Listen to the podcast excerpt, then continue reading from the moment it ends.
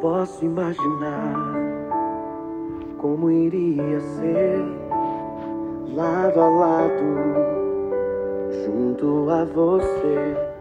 Olá, queridos graça e paz, que o Senhor abençoe seu dia, que você possa realmente colocar sua mente, seu coração no Senhor, pois como o apóstolo Paulo nos instrui, já que estamos é, com Cristo, né, pensemos nas coisas que são do alto.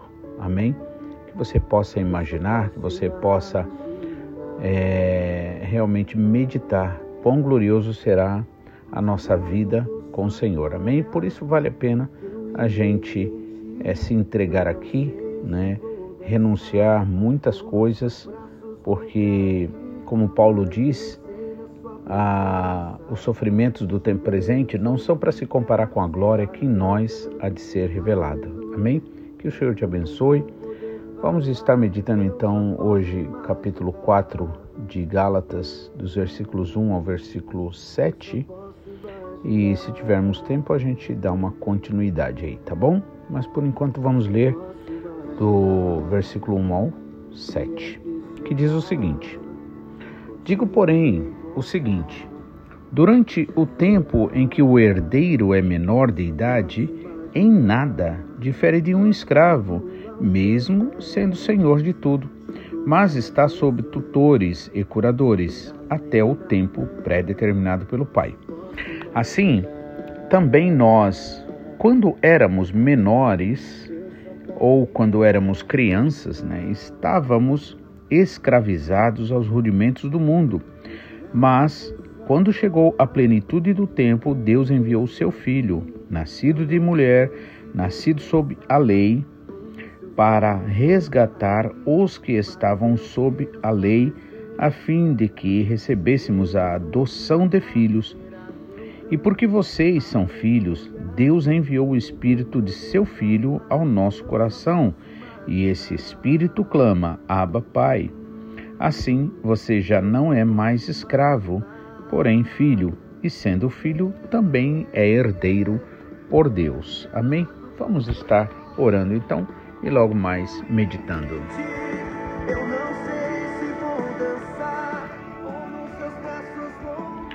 Pai, mais uma vez nós te louvamos e agradecemos. Obrigado, Pai, por essa esperança que nós temos em Jesus Cristo. Obrigado, Pai, por este teu plano tão maravilhoso, Pai, que apesar de nós, Senhor, tendo, Senhor, na pessoa de Adão, Senhor, desobedecido a ti, o Senhor nos fez ainda maiores do que os anjos, porque o Senhor nos adotou como filhos, Pai. Portanto, não somos mais na categoria criados, mas somos agora filhos e, como filhos, também herdeiros, como a tua palavra aqui nos diz, Pai. Por isso nós te louvamos e agradecendo. Sendo assim, nós queremos te pedir, Pai, em nome de Jesus. Não queremos apenas ouvir a mensagem, concordar, gostar de ouvir, Senhor, se regozijar no momento e depois indo embora como homem que, saindo fora do espelho, esquece da sua aparência não, Senhor, mas nós queremos ser transformados, Pai, pois a tua palavra é espírito e vida.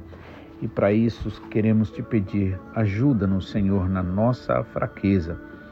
Perdoa os nossos pecados, Pai, nossas iniquidades e prevaricações, como nós declaramos também perdoados a todo e qualquer que nos devem. Afinal, o Senhor nos deu de graça o perdão e nós o oferecemos também de graça, como o Senhor Jesus Cristo assim ordenou. É em nome de Jesus que eu oro e te peço, Senhor, e concordamos para a honra e glória do teu santo e bendito nome, Senhor. Amém. Então, aqui Paulo está falando sobre a nossa filiação a partir de Jesus Cristo, né? É, e aí ele diz: Digo, porém, o seguinte: durante o tempo em que o herdeiro é menor de idade, ou seja, criança, em nada difere de um escravo mesmo sendo senhor de tudo, mas está sob tutores debaixo né, de tutores e curadores até o tempo pré-determinado pelo Pai. Então, aqui o apóstolo Paulo faz uma uma comparação maravilhosa, né? Muito assim didática mesmo que dá para a gente entender. Por exemplo, quando a Bíblia fala, se refere à criança, na verdade, é, a criança espiritualmente falando, ele está falando de crente carnal, né? Por quê? Porque assim como uma criança, é, ela muitas vezes pela falta de entendimento, pela falta de maturidade, ela é levada a agir sob o ímpeto das emoções, dos sentimentos, assim também é um crente carnal, né? Então um crente carnal, ele é muito levado pelos sentimentos, pelas emoções, e isto acaba é, trazendo um é, desajuste onde quer que esteja. Por exemplo, é comum que uma criança, muitas vezes, ela acabe, é, pela sua inquietude, por exemplo, ela acabe trazendo alguns problemas para o ambiente. É, é comum as crianças brigarem entre elas, embora elas não tenham maldade, nem ficam com raiva, né? Sabem perdoar. Então a, a gente sabe que quando Jesus, por exemplo, ele falou que se a gente não se tornar como crianças, não podemos entrar no reino dos céus, com certeza o Senhor Jesus estava falando no sentido é, real da criança, por exemplo, porque você vê que uma criança ela é muito tranquila, ela ela se ela sabe aproveitar o tempo, o momento, ela sabe também perdoar com uma tranquilidade, né? ela sabe deixar para lá os problemas, as situações, né? o que passou, passou.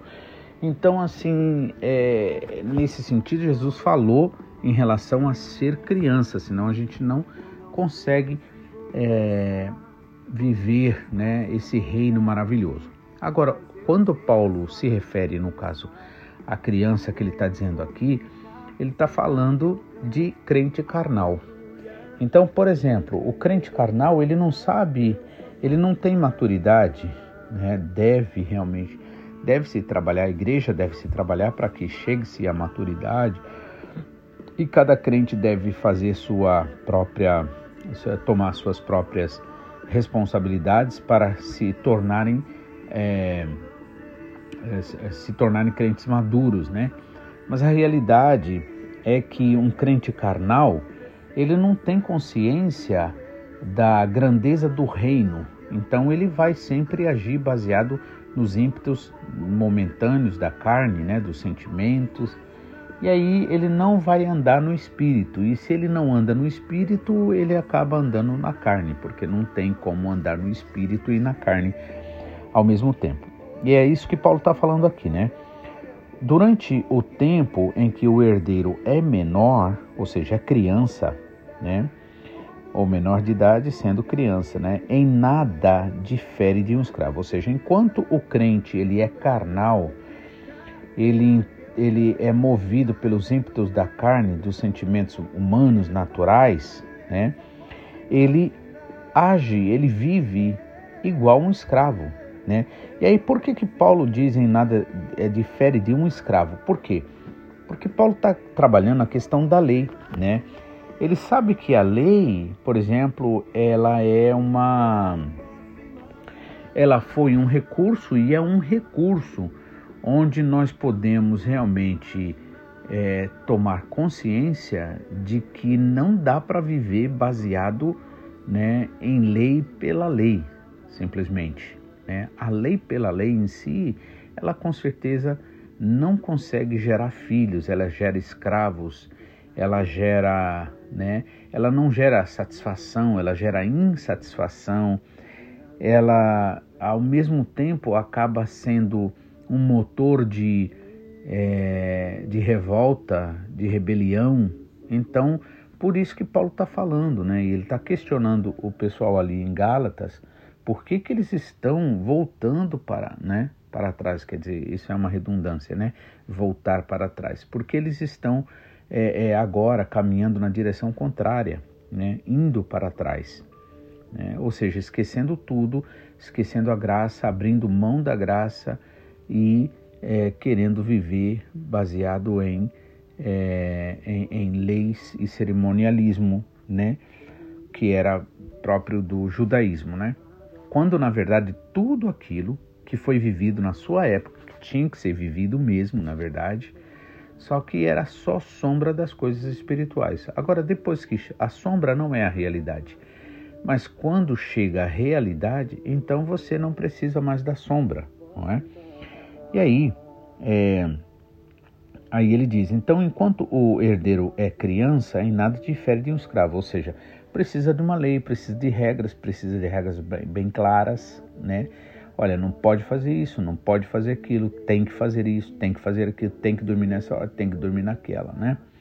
Porque é criança, então não faz diferença na questão de comportamento, ou seja, precisa de uma lei tão clara quanto qualquer outra, né?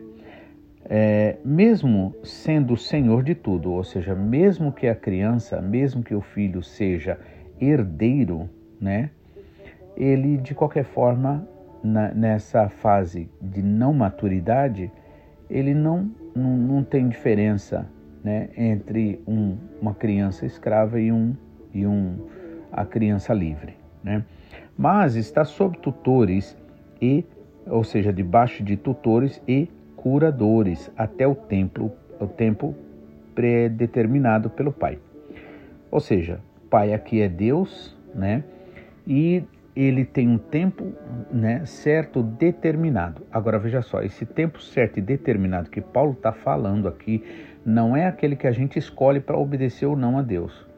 Porque a maioria dos crentes, eu vejo, né, já vi muitos, é, ele chega a dizer assim, ah não, não está acontecendo porque não é tempo de Deus. Né?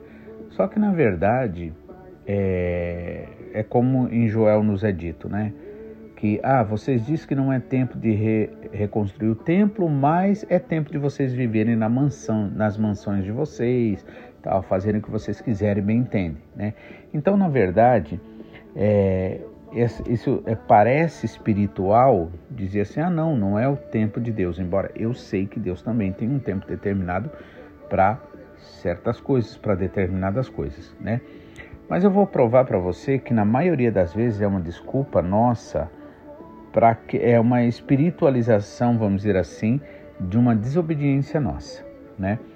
Porque aí tendemos a falar assim: ah, não, se a minha vida não está mudada é porque não é tempo de Deus, né? Se é, não aconteceu isso é porque não é tempo de Deus.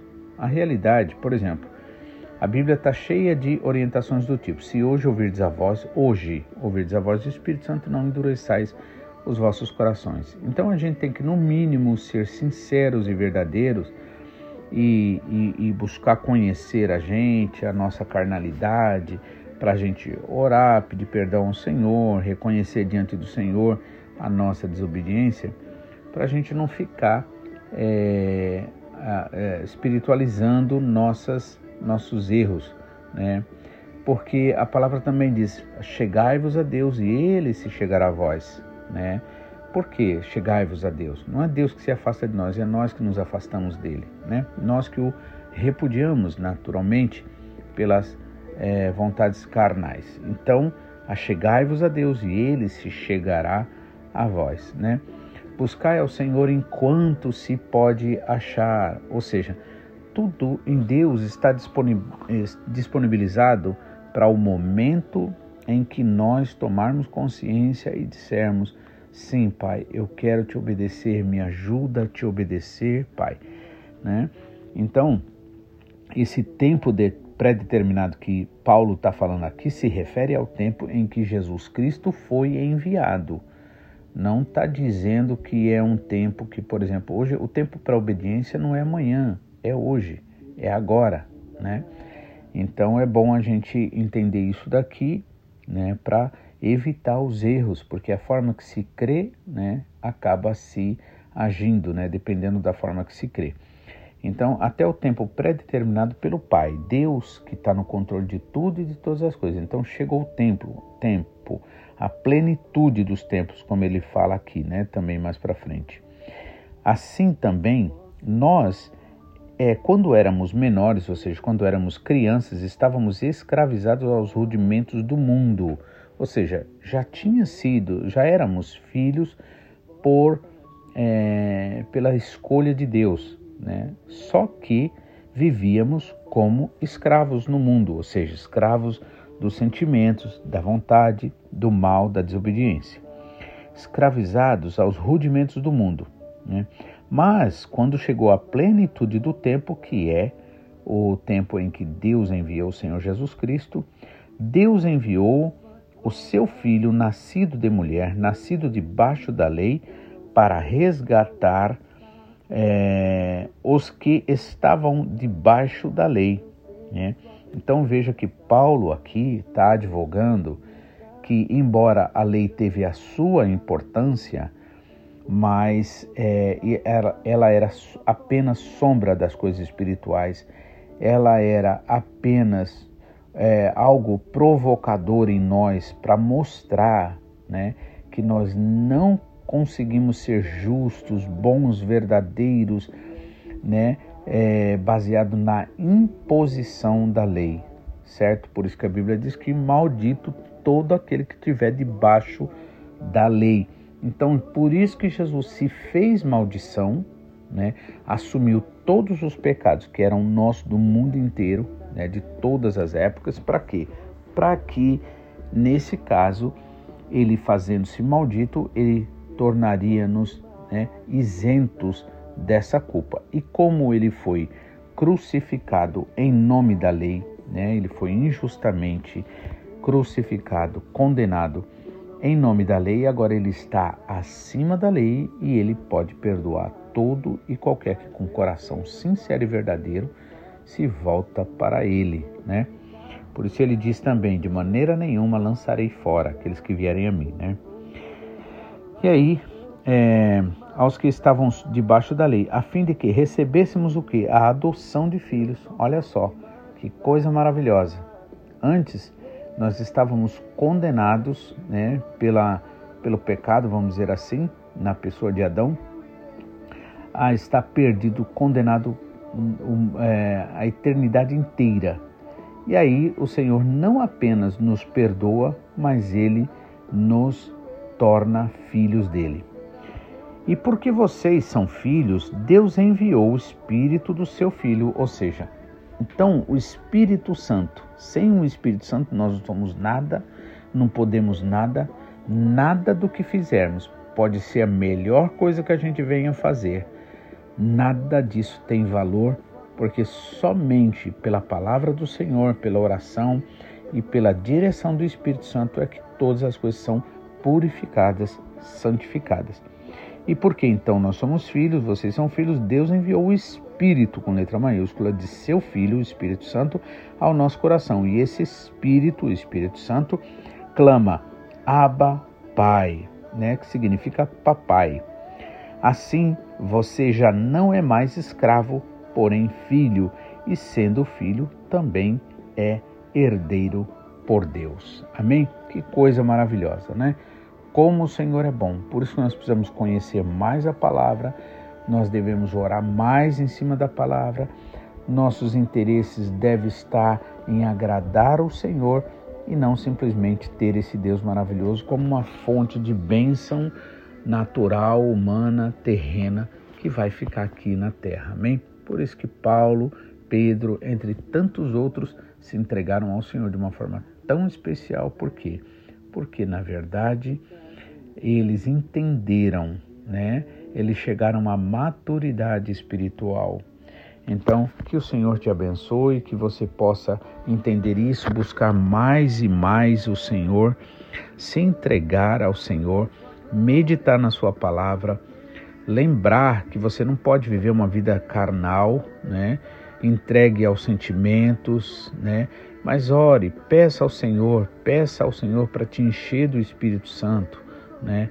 E assim você vai ser, né, cheio, cheia do Espírito Santo e com certeza vai vencer a sua própria carnalidade. Amém? Por isso que nós precisamos do Espírito Santo para vencer a nós mesmos. Em nome de Jesus, que Deus abençoe, tenha um ótimo final de semana e semana que vem estaremos juntos novamente, se Deus quiser. Quero fazer o convite àqueles que estão próximos a nós aí para estarmos cultuando ao Senhor juntos, lembrando sempre, não podemos ignorar que o Senhor Jesus morreu pela igreja. Amém? Ele não né? Morreu por indivíduos. Então é preciso valorizar aquilo que Jesus valorizou. Amém? Sozinhos, particularmente, né, na nossa particularidade, somos templo do Espírito Santo, mas é reunido na igreja que somos membros do corpo de Cristo. E o corpo não pode ficar sem cabeça, né? A cabeça não pode ficar sem o corpo. Por isso não pode desprezar, né? a igreja de Deus. Amém? Então eu convido você, em nome de Jesus, que você venha no espírito de adoração, orando sempre, pedindo sempre ao Senhor, Pai, usa-me conforme a tua vontade, dá-me entendimento, enche-me do Espírito Santo. Em nome de Jesus. Fique na paz, em nome de Jesus. Amém? Eu só posso imaginar prostrado aos teus pés, te tocar, Jesus, te ver além da fé.